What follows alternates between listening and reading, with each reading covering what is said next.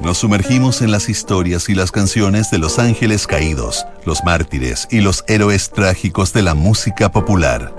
Sintonía crónica, epitafios, una memoria sónica de esos íconos que tras su partida se transformaron en leyenda. Con Bárbara Espejo y Rodrigo Santamaría. Auspicio de Servicios Funerarios María Ayuda. Duna. Sonidos de tu mundo. En el programa de hoy revisaremos la historia de Karen Carpenter. Estás en sintonía crónica Epitafios en Duna. El dúo de los hermanos Carpenter irrumpió en la escena de los 70 con un pop suave heredero del musak que tenía una audiencia transversal alrededor del mundo. Su fama, que se tradujo en 100 millones de discos vendidos, escondía la tragedia personal de Karen Carpenter, una de las primeras artistas que permitió visibilizar el drama de la anorexia y una de sus primeras víctimas a nivel mediático. En sintonía crónica Epitafios, Karen Carpenter, una cuestión de imagen.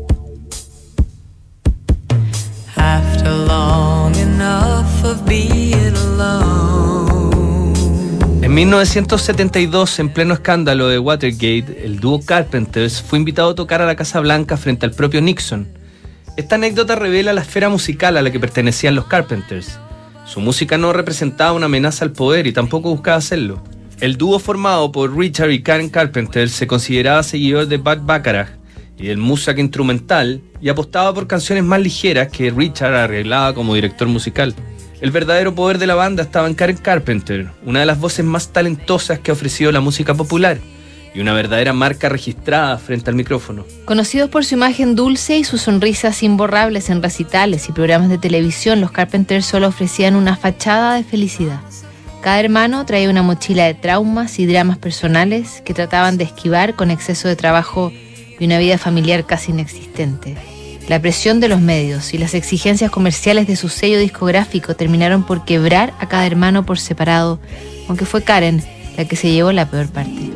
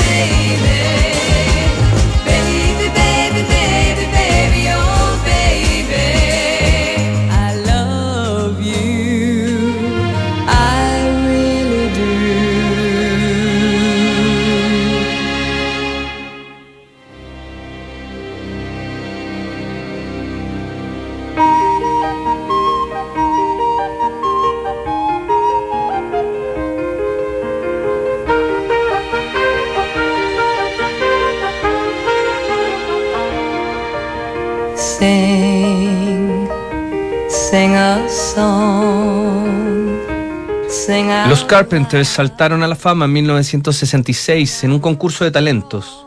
Se presentaron como un trío de soft jazz y ofrecieron una versión edulcorada de La chica de Ipanema.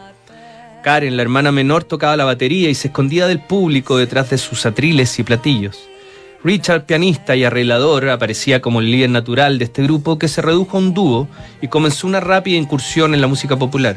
En 1969, Carpenter se convirtió en una marca exitosa que dominó todos los rankings cuando grabaron su álbum debut Close to You, titulado así por la canción original de Bert Bacharach que llevaron a la cima de la lista Billboard.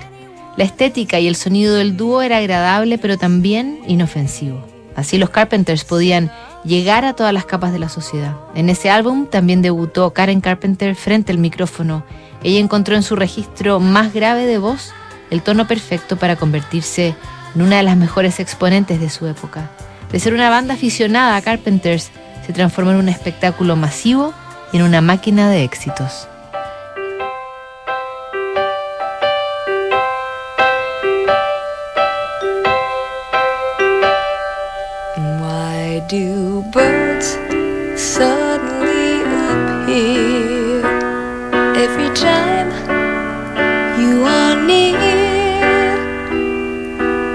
Just like me, they long to be close to you.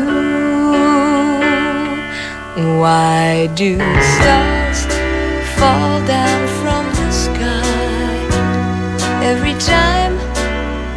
You walk by? Just like me, they long to be close to you.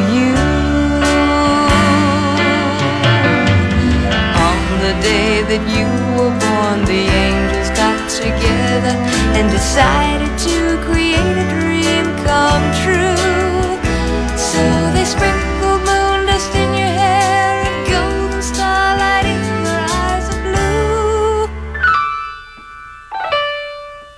That is why all the girls in town follow, follow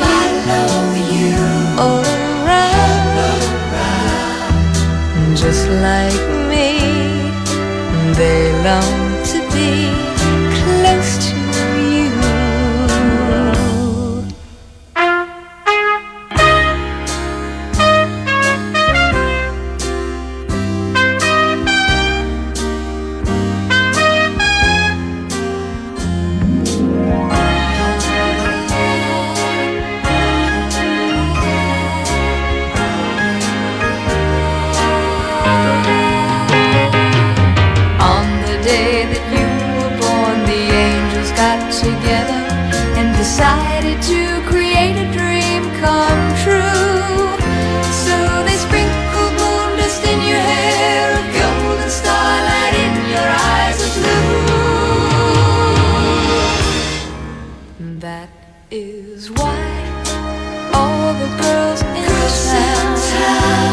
follow you.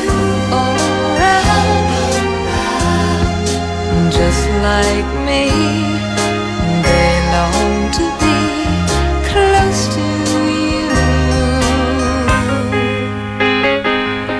Just like me, they long to be close to you.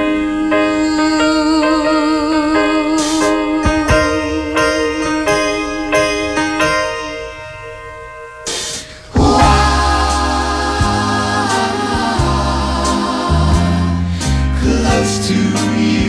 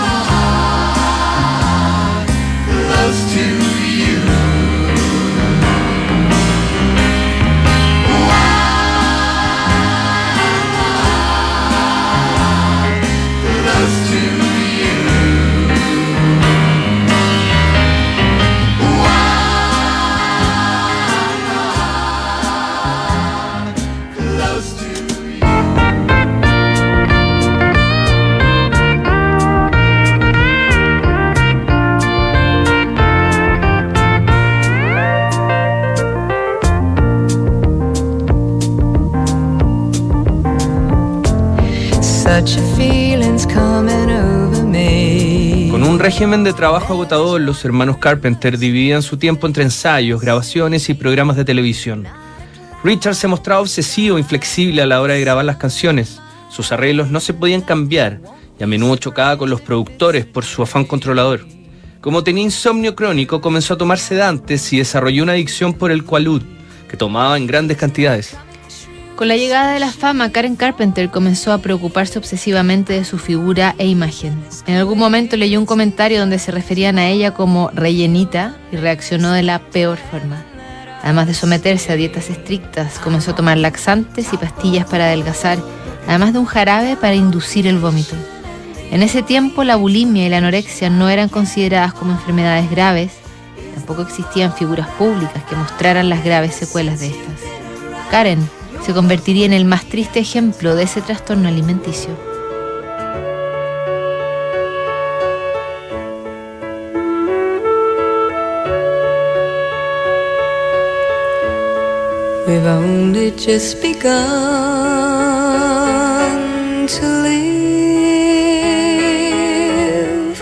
White lace and promises.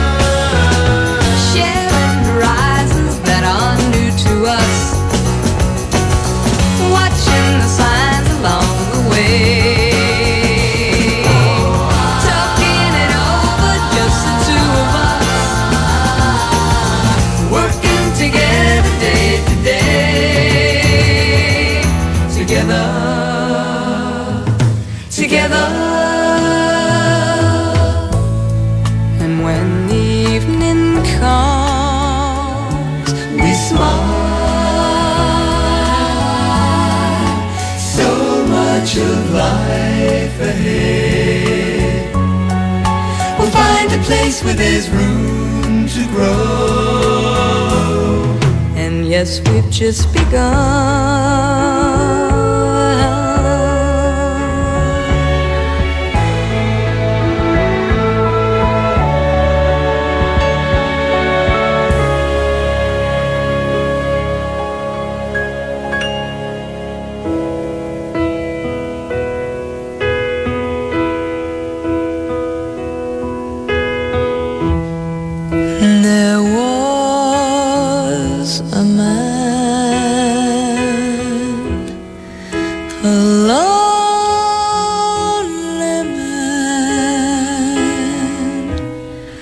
Detrás de Richard y Karen Carpenter estaba Agnes, una madre controladora y muy decidida. Ella decidió que la familia se trasladara a Los Ángeles para impulsar la carrera del dúo y también funcionaba como un manager de facto. Además, su formación conservadora se convirtió en un muro infranqueable para Karen, que buscaba independencia y que tenía los medios para buscar su libertad. Richard, en cambio, funcionaba como el patriarca del grupo y sabía que la voz de su hermana era oro puro, aunque no la dejara tomar mayores decisiones artísticas o creativas. El desorden alimenticio de Karen era un tema recurrente en la industria. En 1975 ella pesaba solo 41 kilos y las giras controlaba todos los aspectos de su comida de forma enfermiza. Llegó un punto en que su anorexia era tan evidente que Karen fingía que comía para que no la cuestionaran. Su salud empezó a flaquear con el exceso de trabajo y las giras por el mundo, mientras Richard seguía forzando la agenda del dúo. Pronto comenzaron los desmayos, aunque su madre prefería pensar que todo está bien y se negaba a abordar el visible trastorno que sufría su hija menor. I'll say goodbye to love. No one ever cared if I should live or die. Time and time again, the chance for love has passed me by, and all I know of love is how to live without it. Just can't seem to find it. So I've made my mind up, I must live my life alone. And though it's not the easy way, I guess I've always known I'd say goodbye to love. There are no tomorrows for this heart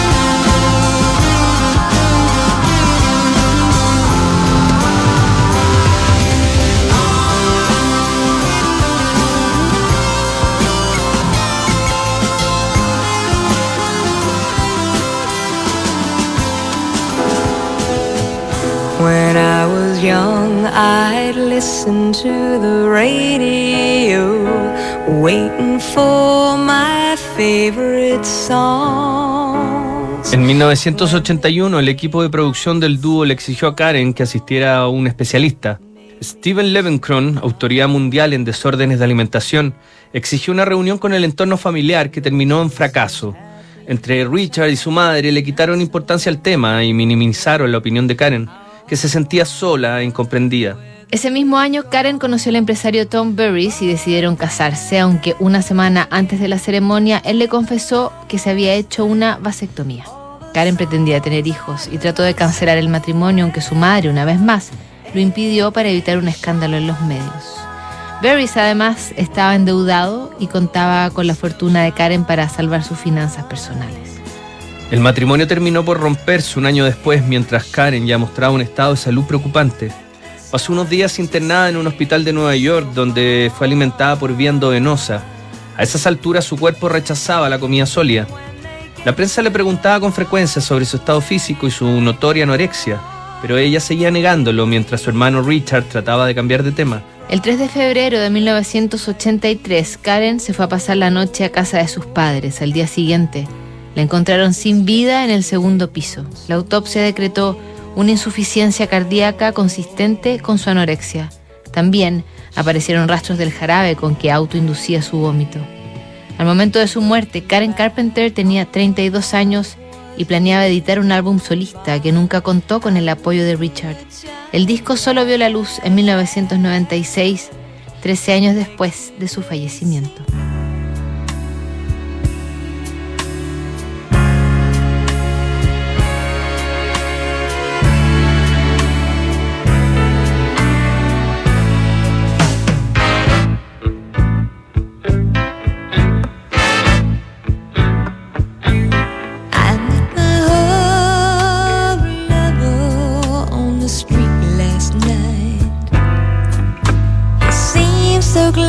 To see me.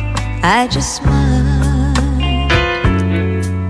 and we talked about some old times, and we drank ourselves some beers. Still crazy after all these years.